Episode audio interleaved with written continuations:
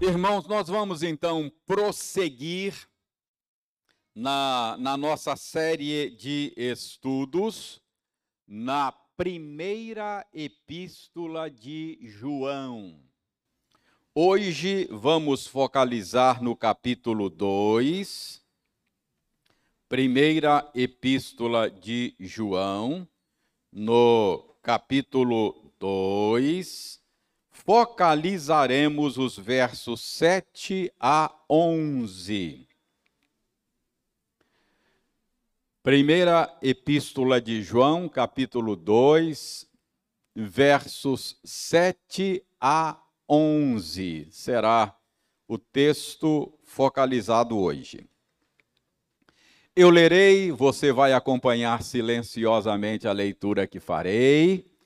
E você depois, deve manter a sua Bíblia aberta aí nesta porção, a fim de acompanhar a análise que faremos, não é?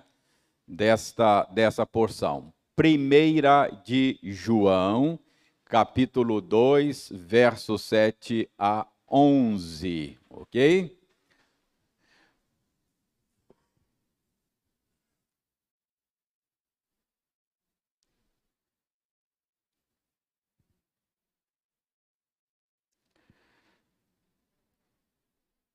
Eu lerei e você acompanhará silenciosamente. Amados, não vos escrevo mandamento novo, senão mandamento antigo, o qual desde o princípio tivestes. Esse mandamento antigo é a palavra que ouvistes. Todavia, vos escrevo novo mandamento, aquilo que é verdadeiro nele e em vós, porque as trevas se vão dissipando e a verdadeira luz já brilha. Aquele que diz estar na luz e odeia a seu irmão, até agora está nas trevas. Aquele que ama seu irmão permanece na luz e nele não há nenhum tropeço.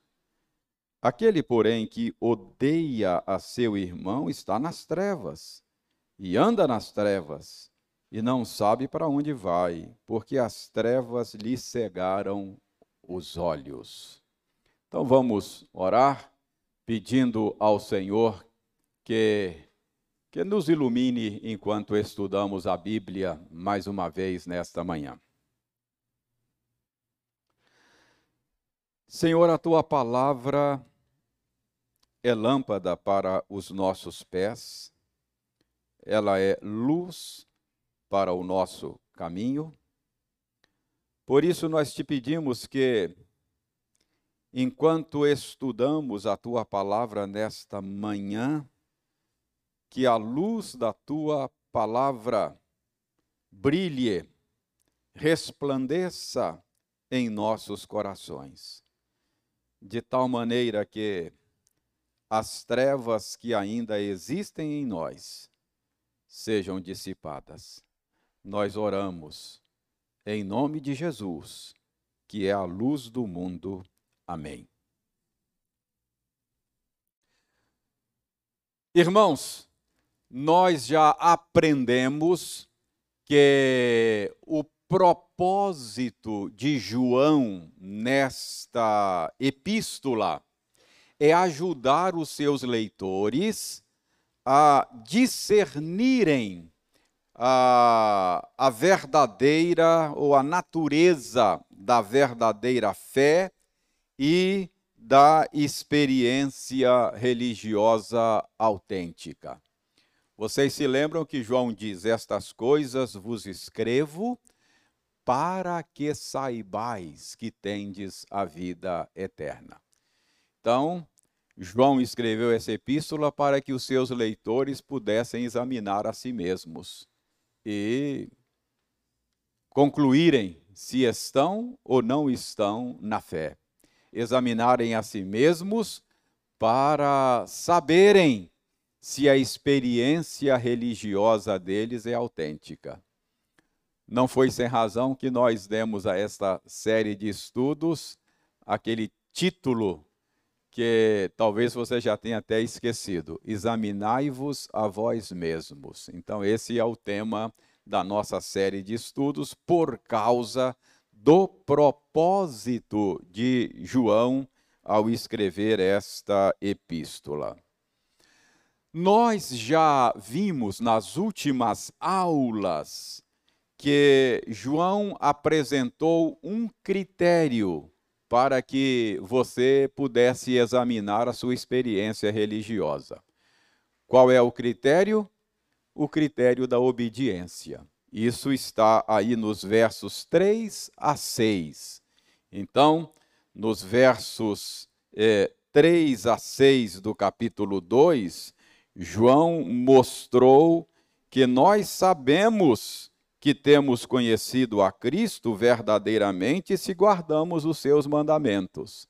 Então, qual é o critério? Primeiro critério que nós já estudamos é o critério da obediência.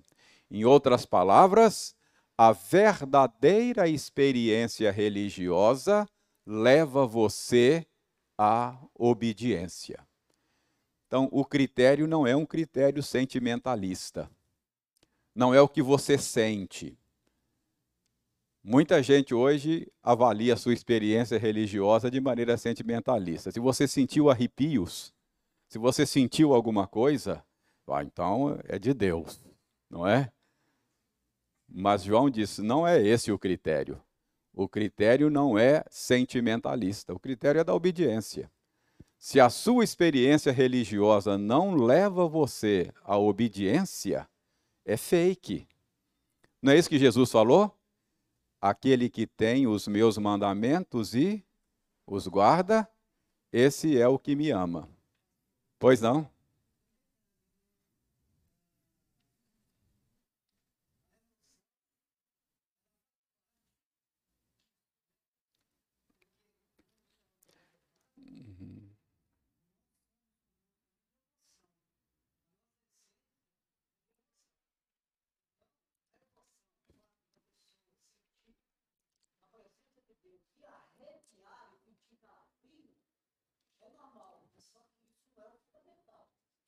É, é, é, isso, isso está claro, Jurandir. Eu não, eu, o que eu estou dizendo é o seguinte: é sentimentalista, não é um critério sentimentalista.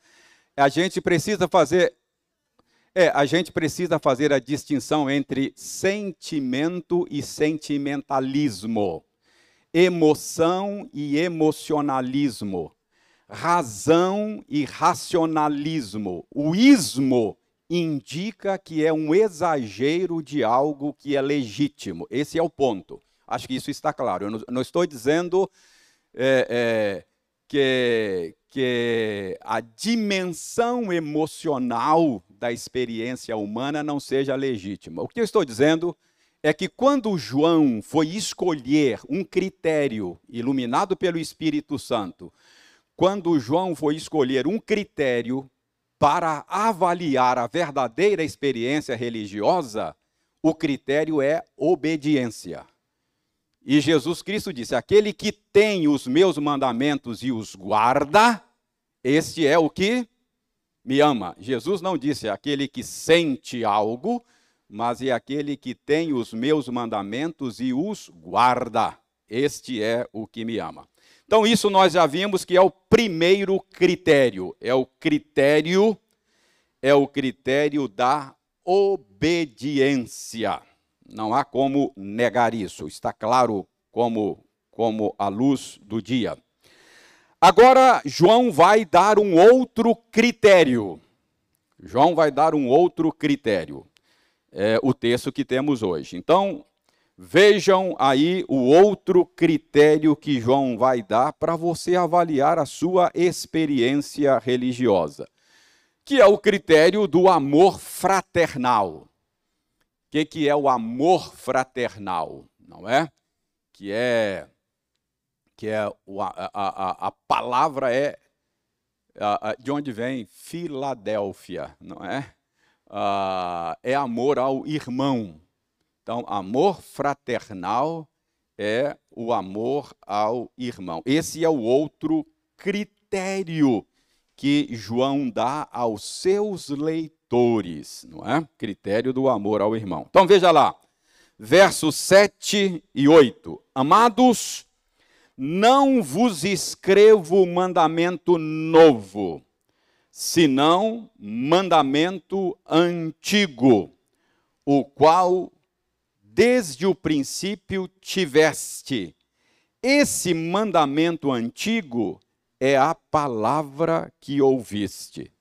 Todavia, verso 8: vos escrevo novo mandamento, aquilo que é verdadeiro nele e em vós, porque as trevas se vão dissipando e a verdadeira luz já brilha. Então, João está dizendo, vai, vai, vai introduzir aí esse, esse novo critério e observem que ele, ele, ele introduz de uma maneira estranha, não é? João nos fala aqui que vai apresentar aos seus leitores uh, um mandamento que é antigo não é um mandamento novo. Está vendo aí no verso 7? Ele diz aí no verso 7: Amados, não vos escrevo mandamento novo, senão mandamento antigo. Mas, no verso 8, ele se refere a esse mandamento que ele vai apresentar como um mandamento novo. Todavia, vos escrevo novo mandamento. Não é estranho isso? Ah, no verso 7, ele diz que não é um mandamento novo, mas é antigo. No verso 8, ele diz que é um mandamento novo. Espera aí, João tem que decidir, não é? Se ele é novo, se ele é velho, mas o fato é que ele está dizendo que ele vai apresentar um mandamento que é antigo e é novo ao mesmo tempo. Não é isso que ele está dizendo aí? Como é que pode ser isso?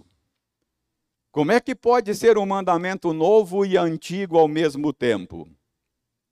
Em que sentido esse mandamento que ele vai apresentar, que é um novo critério para avaliar a experiência religiosa, uh, em que sentido esse mandamento é velho e é novo ao mesmo tempo? Irmãos, eu creio que o que João está dizendo aqui é que o mandamento, ele é velho num sentido e ele é novo em outro sentido. Ele é velho no sentido de que já era algo conhecido desde os dias do Antigo Testamento. O mandamento do amor ao próximo está lá na, na lei dada por Moisés, está lá é, é, é, nos livros do Antigo Testamento.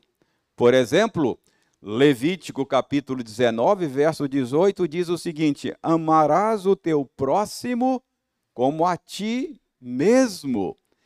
Então, não é um mandamento novo, não é verdade? É um mandamento antigo, porque os leitores de João já já conheciam isso. Os leitores de João já tinham ouvido esse mandamento. Não era a primeira vez que eles haveriam de ouvir o mandamento que João vai dizer. Por isso é que João diz: Amados, não vos escrevo mandamento novo, senão mandamento antigo, o qual desde o princípio tivestes. Ou seja, vocês já ouviram o mandamento que eu vou apresentar agora como critério para avaliar a experiência religiosa de vocês. Então, ele não é novo nesse sentido. Mas, todavia, João começa o verso 8 com com, com, com essa conjunção, não é? Adversativa, mas, Todavia, contudo, eu vos escrevo mandamento novo, não é? Quer dizer, ele não é novo num sentido, ele é antigo, mas há um sentido, João está dizendo, há um sentido em que ele é novo. Uh, ele é novo em que sentido? Irmãos, ele é novo, e ele era novo para os leitores de João, no sentido de que foi com a vinda de Cristo ao mundo que esse mandamento do amor se manifestou de maneira mais exuberante, mais clara. Eles já sabiam do amor, eles já conheciam o amor. Mas quando Cristo veio ao mundo, o amor brilhou com maior intensidade. Então, vejam bem, podemos dizer que os homens, os leitores de João, só conheceram realmente o amor até que o viram em Jesus Cristo e na sua obra. Então, o mandamento do amor é coisa antiga. O mandamento do amor é coisa velha, no sentido de que os leitores de João já o conheciam há muito tempo. Mas era novo, porque em Jesus nós podemos conhecer um tipo inimaginável de amor. Entendeu? Então ele é novo nesse sentido.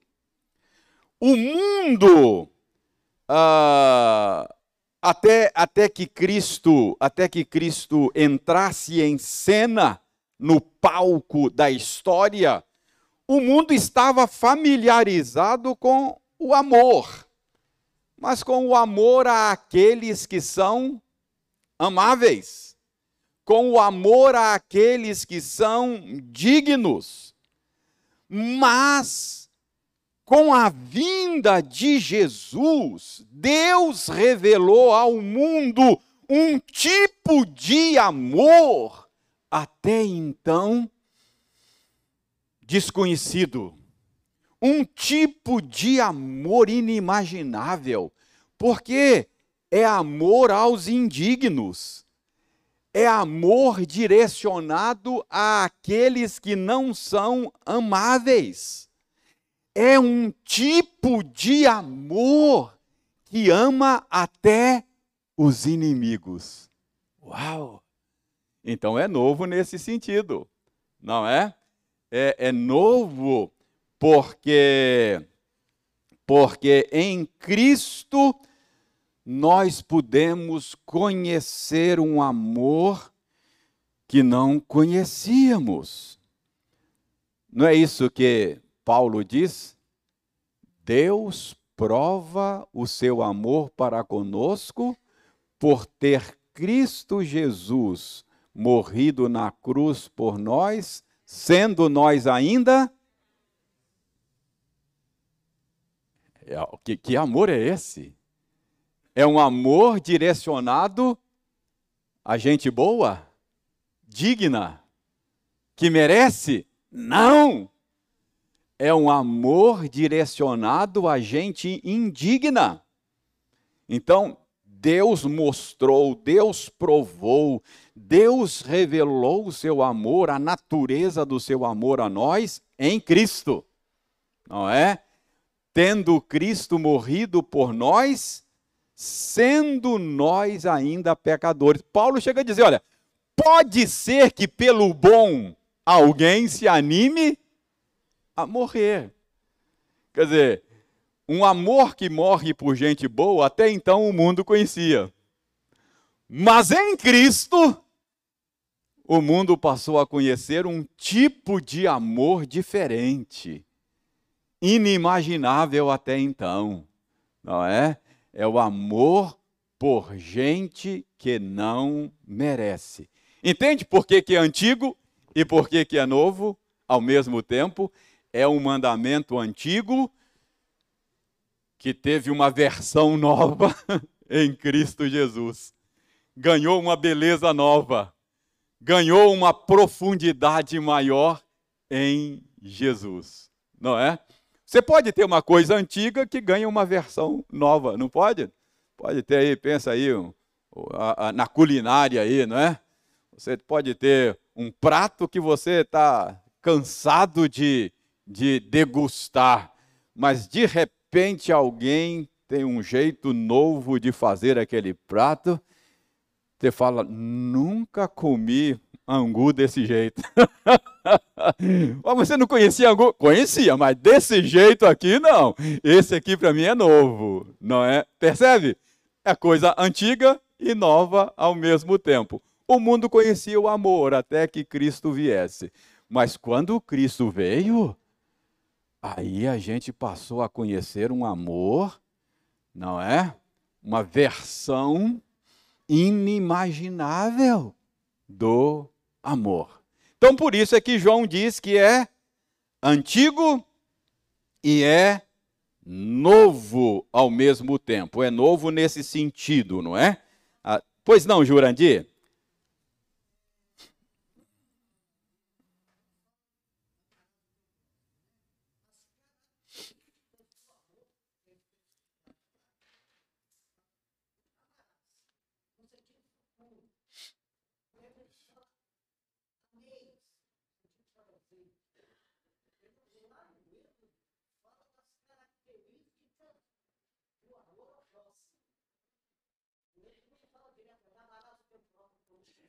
O, te, o tempo verbal aí não, o tempo verbal não muda. Porque você disse, lá fala no futuro. E, ah.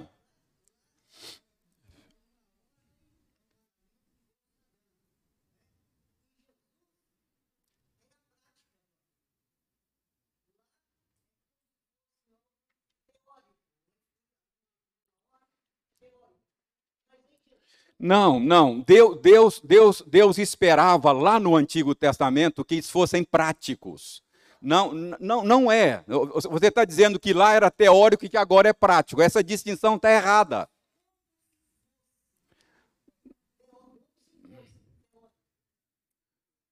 É teórico ou é prático? Não é como se. Não estou entendendo.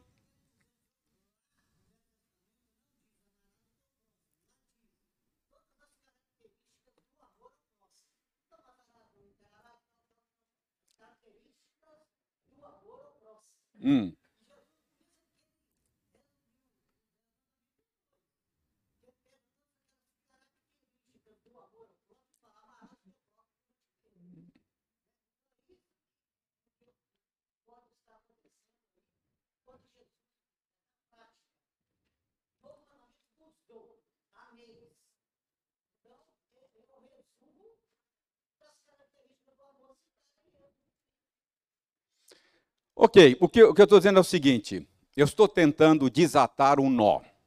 Qual é o nó? O nó é o seguinte: João disse que vai falar de algo que é velho e novo ao mesmo tempo. Esse é o nó. Como é que algo pode ser velho e novo ao mesmo tempo? Então, a maneira pela qual eu estou desatando o nó, eu acho que essa é a maneira de desatar o nó, é dizer que era antigo o que João vai dizer, no sentido de que eles já sabiam que essa é a vontade de Deus: amar o próximo. Então não é nada novo para eles. Mas por que que João diz que é algo novo? Ah, porque em Jesus, esse velho mandamento, já conhecido, ganhou uma dimensão que até então é novidade, que é amar aquele que não merece o nosso amor. Acho que essa é a maneira de desatar o nó, ok? Muito bem. Dito isso, uh, entendido aí por que, que João fala de algo que é velho e novo ao mesmo tempo. Ah, vejam agora o verso 8. Verso 8. Ele diz aí: Porque as trevas se vão dissipando, e a verdadeira luz já brilha. O que João quer dizer com isso? Preste atenção. Ao dizer que as trevas já vão dissipando e que a, a, a, a, verdadeira luz já brilha, João nos dá a dica de que ele está pensando na vinda de Cristo. Por isso é que eu estou dizendo que a vinda de Cristo tem a ver com a novidade do amor. Porque esse conceito de trevas passando e luz raiando é um conceito que os escritores do Novo Testamento usam para falar do que aconteceu na vinda de Cristo. Então, preste bem atenção, deixe-me mostrar esse conceito em Paulo, porque isso talvez ajude a gente a compreender com maior clareza. Abra Romanos 13. Romanos 13, você vai ver o mesmo conceito de trevas passando e luz chegando.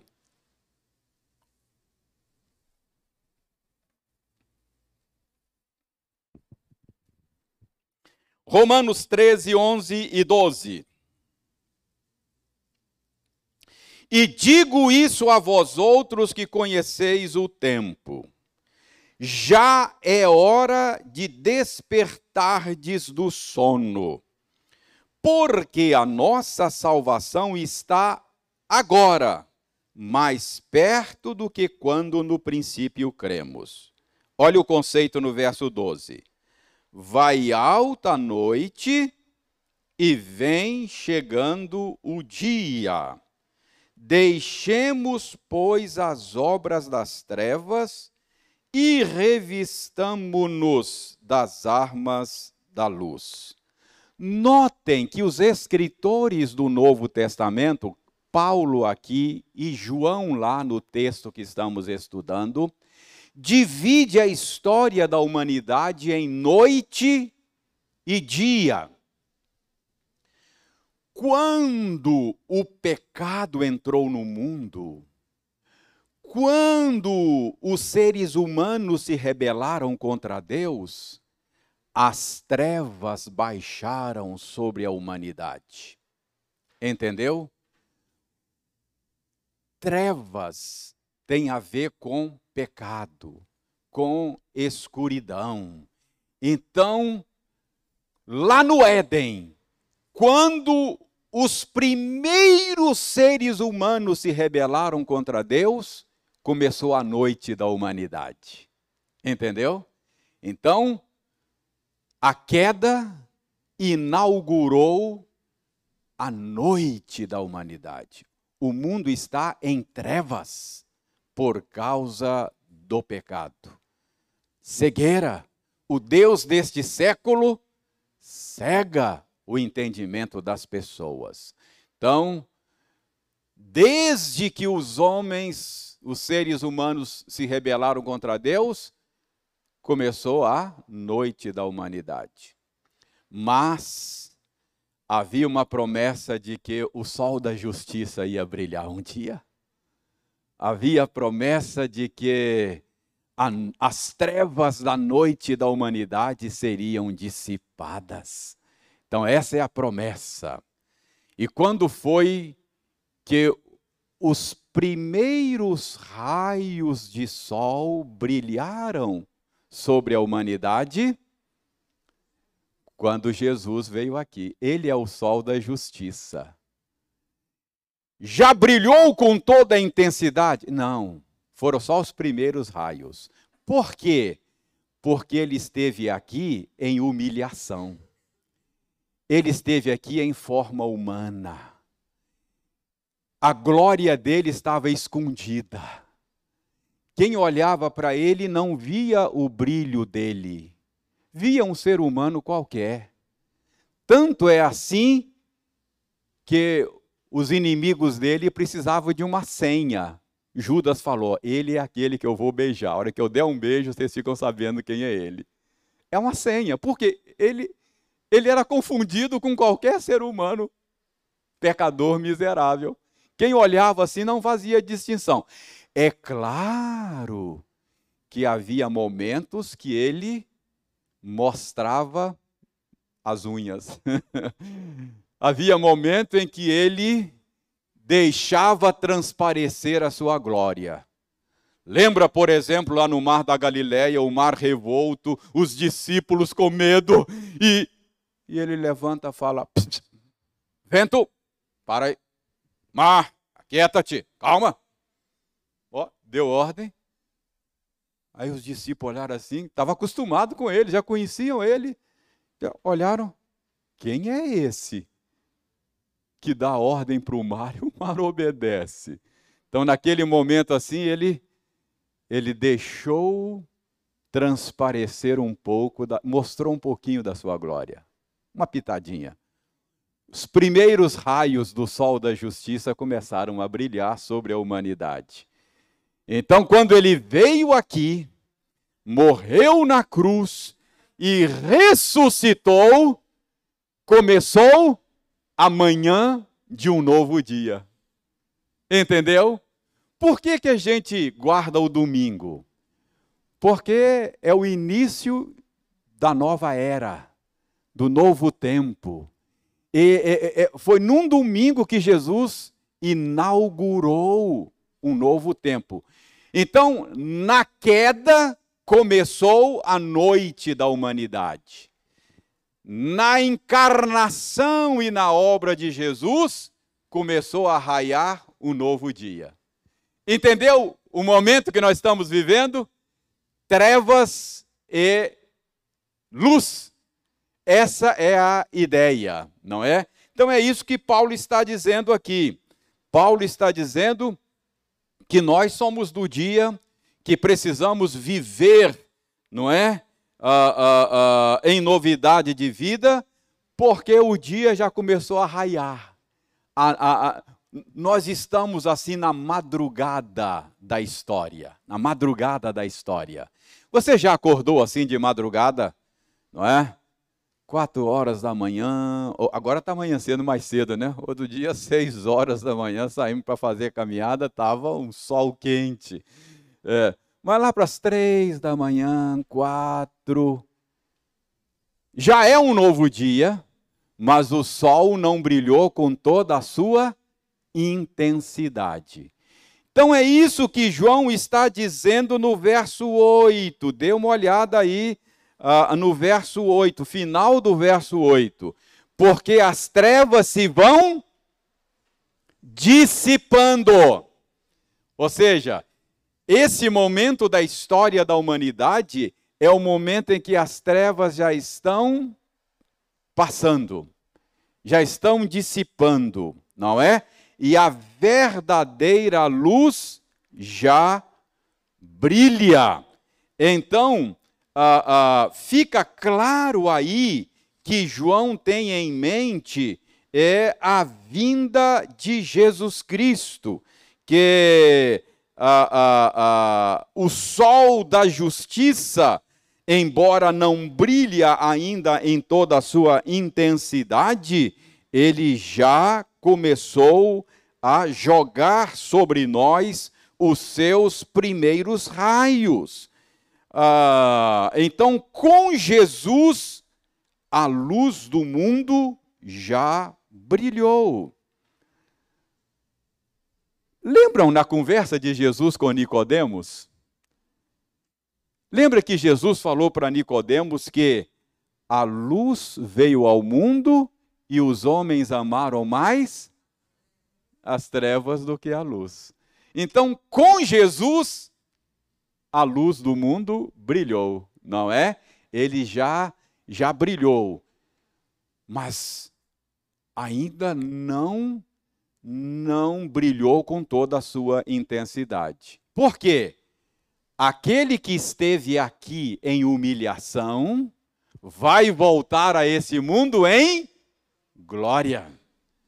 A primeira vez que ele veio, que ele veio, precisou de uma senha para saber quem era ele.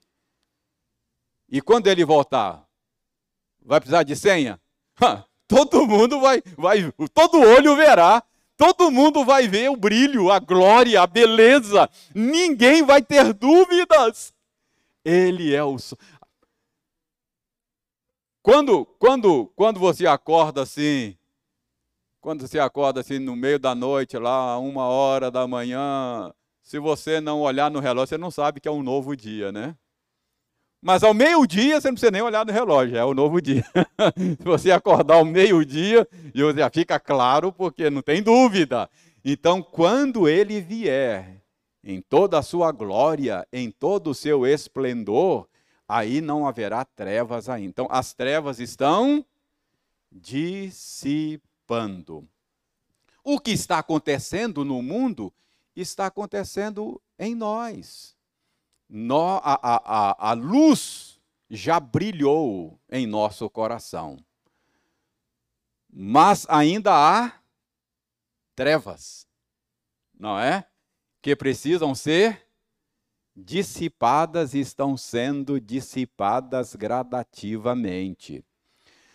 Imagine esse ambiente aqui, esse ambiente aqui, é, é, à noite, tudo fechado. Imagine que a gente, a gente é, coloque aqui janelas opacas e tal, tudo aqui. Aí você acende um conjunto de lâmpadas. Aqui, aqui acende conjuntos, né? Você acende aqui uma lâmpada. Já tem luz aqui dentro com uma lâmpada acesa? Tem. Mas ainda tem trevas, não tem? É só você acender uma outra lâmpada. Pá, acende uma outra lâmpada, não é? A gente não faz o contrário aqui? Às vezes, a gente, às vezes a gente quer visualizar as coisas projetadas ali, a gente apaga aqui. Aí, ó, tá vendo? que, que a Leda fez ali? A Leda permitiu um pouquinho de trevas aqui dentro. oh, agora a Leda dissipou as trevas. Assim, percebe? É mais ou menos isso o nosso coração. Tem luz e trevas ainda, não é? Trevas que precisam ser dissipadas, não é? é a história da humanidade é assim também. Então, nós já somos luz, mas ainda temos trevas, não é? A história da humanidade já, a luz já brilhou, mas ainda é madrugada, ainda não brilhou com toda a sua intensidade. Então é isso que João está dizendo no final do verso 8, não é? Ah, ele está dizendo aí, no final do verso 8, que ah, as trevas se vão dissipando e a verdadeira luz já brilha. Agora notem ainda outro detalhe no verso 8. Outro detalhe. João diz que está falando de algo que é verdadeiro nele e em nós. Vejam aí, verso 8, ó. Todavia vos escrevo novo mandamento, aquilo que é verdadeiro nele e em nós. O novo mandamento do qual João vai tratar é verdadeiro nele e é verdadeiro em nós. Isso é muito importante, isso aqui é, isso aqui é, é uma beleza isso aqui. Que novo mandamento é esse que João está se referindo a ele? Que novo mandamento? O mandamento do amor. Então ele está dizendo aí que esse mandamento do amor é verdadeiro nele e verdadeiro em nós. Nele quem? Em Jesus, em Cristo. É verdadeiro nele e é verdadeiro em nós. Nós quem? Nós que estamos nele, não é? Nós que estamos conectados nele. Gente, preste bem atenção. Aqui você vai ver a importância da doutrina da Trindade. Você não vai entender o amor sem a doutrina da Trindade. É por isso que a concepção islâmica da divindade, Alá, é uma divindade pouco amorosa. Não sei se vocês já perceberam isso. Alá é justiça, ele é cruel. Essa, essa concepção islâmica da divindade. O Deus, conforme concebido pelos cristãos, segundo revelado na Escritura, é trino. Ele, ele é Pai, ele é Filho e ele é Espírito Santo. Você não vai entender o amor sem a doutrina da Trindade. Deus é amor. Portanto, o amor é eterno, como Deus é eterno. Se o amor é da natureza de Deus, se Deus sempre existiu, nunca houve um tempo quando o amor não existisse que, que Deus estava fazendo antes de criar o universo? Amando e encontrando prazer em amar. O ser de Deus não é estático. O ser de Deus é dinâmico. Deus, há em Deus uma eterna dinâmica de amor e prazer. Lembra no batismo de Jesus, uma voz soou do céu e disse assim: Esse é o meu filho o quê? Esse é o meu filho a quem eu amo por toda a eternidade e que me dá prazer em fazer isso, em quem me comprazo. O ser de Deus é uma dinâmica eterna de amor e prazer. Agora preste atenção. Quando você é unido a Cristo, conectado a Cristo, você é trazido para dentro desta dinâmica de amor e prazer.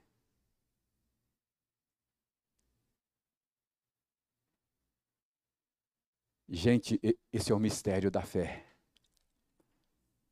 essa união sua com Jesus, que é ilustrada pelo casamento. Quando Paulo diz: Maridos, amem as suas esposas como Cristo ama a igreja, se entregou por ela, e ele começa a pensar na união de Cristo com a igreja, ilustrada no casamento. Aí, a certa altura, ele fala assim: grande é este mistério. E aí ele explica, mas eu me refiro a Cristo e à igreja. Então, de maneira misteriosa, mas real, você foi conectado a Cristo. Isso significa que você foi trazido para dentro desta dinâmica de amor e prazer.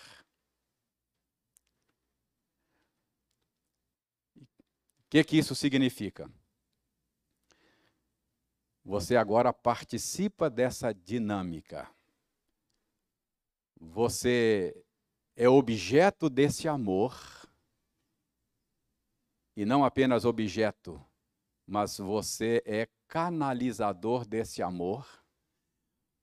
Ao ser trazido para dentro dessa dinâmica, você se torna amado com Cristo, amado no amado, e se torna amante como Cristo. Assim como eu amei vocês, vocês devem amar uns aos outros. Percebe? Esse é o mistério da fé. Ser cristão é estar em Cristo e ser partícipe dessa realidade da natureza de Deus. Isso é ser cristão. Se você estiver nele, você se tornou objeto do amor e se tornou canal desse amor. Percebe? Essa é a experiência religiosa autêntica. Autêntica. Pastor, onde é que está isso na Bíblia? Abra sua Bíblia. Primeira de João, mostrar aqui algumas alguns textos. Aí na primeira de João 4, 4, verso 7 a 11. Primeira de João 4, verso 7 a 11.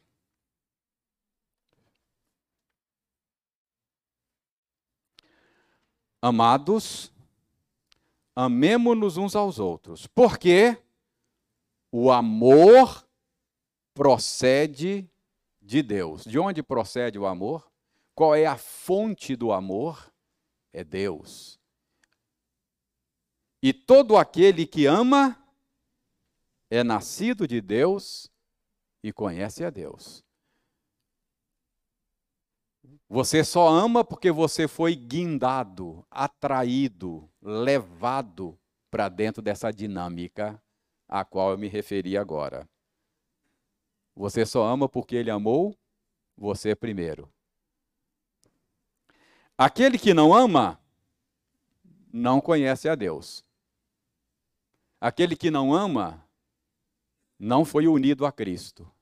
Aquele que não ama não foi levado para dentro dessa dinâmica, dessa ciranda do amor. Aquele que não ama está fora dessa ciranda. Se você foi levado para dentro dessa ciranda, você se tornou amado e amante. Se você não é amante, então você também não é amado. Você está fora dessa ciranda, está desconectado. Percebe? Veja bem, aquele que não ama não conhece a Deus, porque Deus é amor.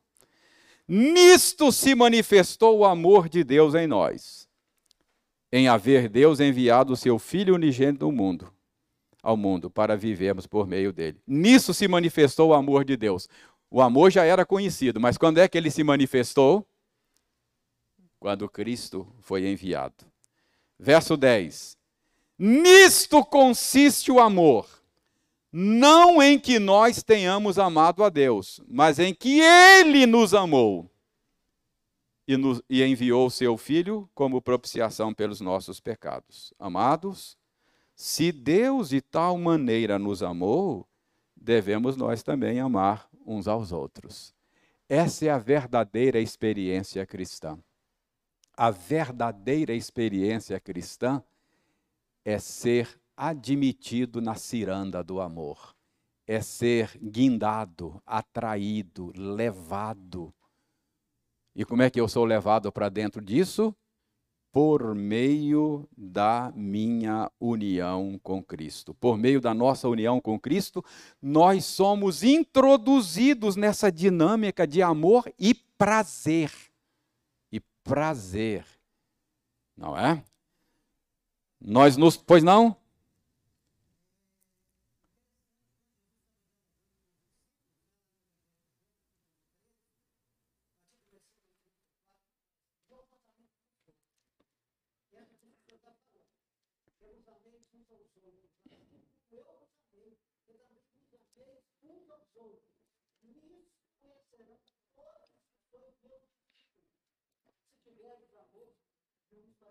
Você está tá falando lá do Evangelho de João, né?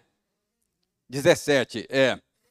13? Ah, ok. Eu pensei que fosse o 17. Está aqui no meu, no, no meu, no meu, nas minhas anotações, mas é isso mesmo, Jurandir. Ao, ao sermos unidos a Cristo, nós nos tornamos receptores e transmissores desse amor. É participar desta dinâmica. Essa é a verdadeira experiência religiosa. O resto é fake. É, é, é o resto é fake. Você, você pode ter qualquer experiência religiosa, pode ter calafrio, pode, pode ser sapatinho de fogo, pode qualquer coisa.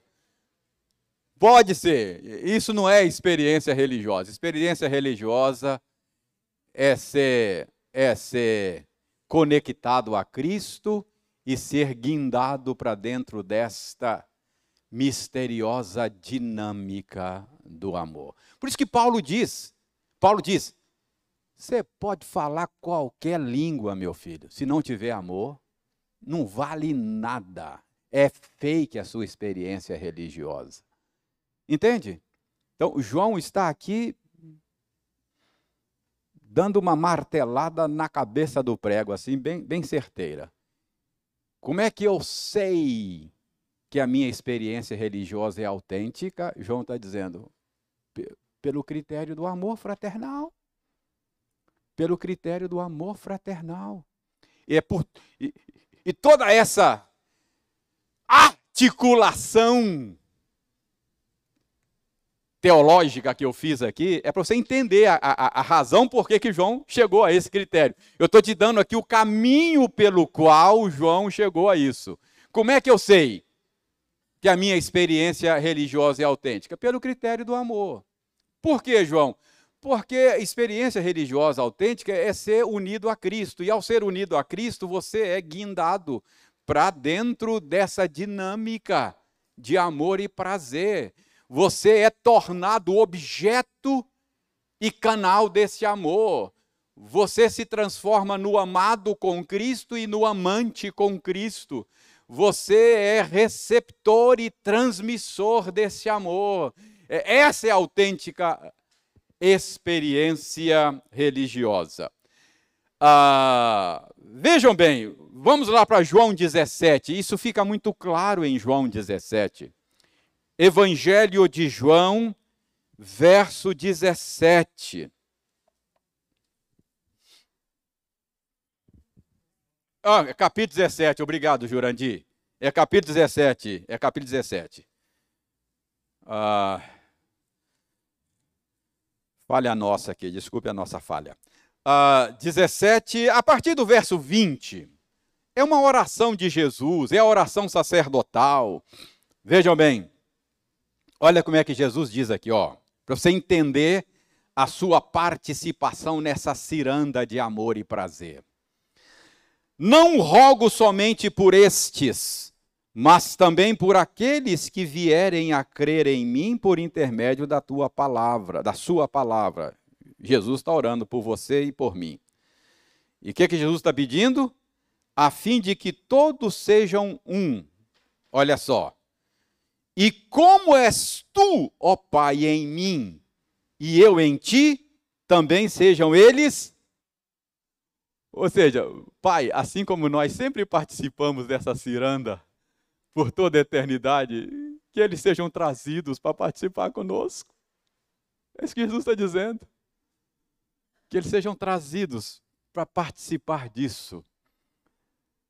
Você entende que a maior bênção que Deus pode dar a você é Ele mesmo? É, é, o problema nosso é que nós nos contentamos com pouco. A gente quer coisa que traça e ferrugem corrói. Não é? Mas é, é, essa é a benção. É, é, é ser participante. Isso não tem preço. Isso não tem preço. E é por isso que a gente perde até o medo da morte porque na morte a minha participação nisso será intensificada e não diminuída. Percebe? Para que o mundo creia que tu me enviaste. Verso 2, 22. Eu lhes tenho transmitido a glória que me tens dado. Para quê? Para que sejam um como nós o somos. Quer dizer, o propósito de Jesus é levar você para participar disso eu nele, ó, eu neles Jesus em nós, eu neles, Jesus está falando, eu conectado a eles e tu em mim.